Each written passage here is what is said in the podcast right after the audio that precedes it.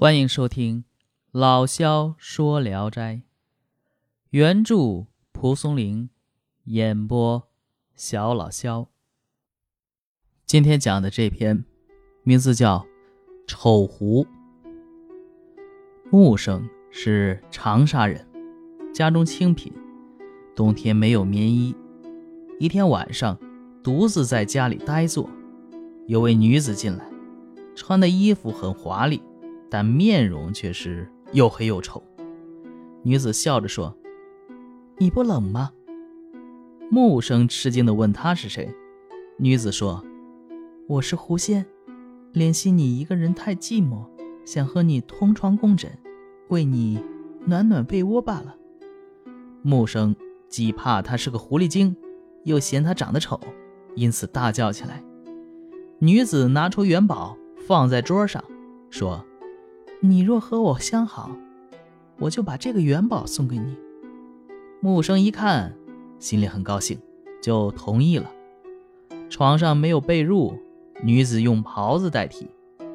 天快亮时，女子起床后嘱咐说：“送给你的元宝，你快去买些绸缎做被褥，剩下的银子买棉花做衣服，再买些凉菜，就够了。”如果能永远的和我相好，你也就不必再担心受穷了。说完就走了。木生将此事告诉了妻子，妻子也很高兴，就买了软绸做被褥。女子夜里来了，见被褥一新，高兴地说：“让你家娘子受累了，留下了一些银子酬谢她。从此以后，每夜都来，每次离去。”必然留下一些银子。如此一来，过了一年多，木生家中房屋整洁洁净，一家人都穿上了漂亮的新装，居然成了个财主。女子留下的银子渐渐少了，木生因此对她产生了厌恶之情，请来术士在门口画上了符咒。女子来了，把这符咒咬下来扔了，进去指着木生说。你背信负德已到了极点，这样做能把我怎么样？你若嫌弃我，我自会离开。但现在情谊已决，你从我这里得到的都必须还给我。说完，愤恨地走了。木生害怕了，告诉了术士。术士设坛，准备施展法术。法坛还没有设好，术士忽然倒在地上，血流满面。一看。被割去了一只耳朵，众人大为惊慌，四散逃走。术士也捂着耳朵逃窜了。屋内盆大的石头乱飞，门窗锅盆没有不砸坏的。木生爬在床底下，吓得缩成一团，直流冷汗。一会儿，看见女子抱着一个动物进来了，长得猫头狗尾。女子把这动物放在床前，唆使他说：“哼哼。”去咬那个坏人的脚，那动物就咬木生的鞋，牙齿比刀还锋利。木生非常害怕，想赶快把脚缩回来，但四肢都不能动。那动物嚼着他的脚趾，咬得嘎嘣嘎嘣直响。木生疼极了，哀叫着求饶。女子说：“把所有的金银珠宝都拿出来，不要隐藏。”木生答应了。那女子。才让那动物停止咬他。木生爬不起来，只好告诉女子藏财物的地方。女子自己去搜寻，除了珠宝衣服，只有二百多两银子。女子嫌银子少，又唆使那动物去咬木生。木生哀叫请求饶恕，女子给了十天期限，要到时拿出六百两银子做赔偿。木生答应了。女子才抱着那动物走了。过了好久，家里人才渐渐来到木生屋里，从床下把木生拽出来。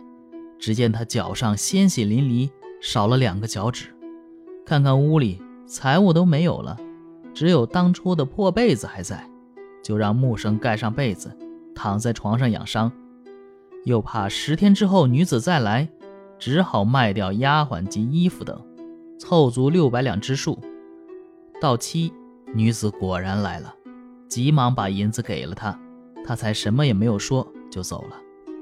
从此以后再也没来。木生的脚伤治疗了半年才好，而家中清贫如故。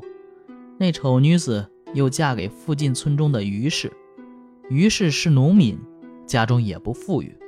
三年之间，找城里捐钱，取得功名，家中房舍连片，所穿的衣服华丽非常。但仔细一看，多半都是木生家的东西。木生看见也不敢问。有一天，木生在野外偶尔遇到那女子，他吓得跪在道边。女子没说话，只是用一条白手巾裹了五六两银子，远远扔给木生。然后反身走了。后来于是早早死了，女子还不时到他家去。他一去，于家的金银财物就减少。于是的儿子看到他来，就给他磕头作揖，远远向他恳求说：“我父亲虽然去世，儿孙辈也如同您的孩子呀，纵然不怜惜我们，怎么忍心看着我们受穷呢？”那女子就走了。从此以后再也没来。易史是说，邪物来到家里，杀了他也理直气壮。但既然接受了他的恩惠，即使是鬼怪也不能辜负他呀。富贵以后杀掉恩人，比如晋灵公杀赵盾，贤士豪杰一定会斥责他。如果那人不是自己心中爱慕的人，即使给万贯家财，又怎么能动心呢？看那木生见到银子就面有喜色，也是为了钱财就不惜丧身败德的人吧？可怜呐，贪心的人最终弄得身败名裂。好，这个故事就讲完了啊。嗯，这个呢，其实一开始这木生呢不喜欢这丑狐狸。嗯，你看这个狐狸精也不是个个都美丽啊，他不喜欢人家，可是呢又贪人家的钱财。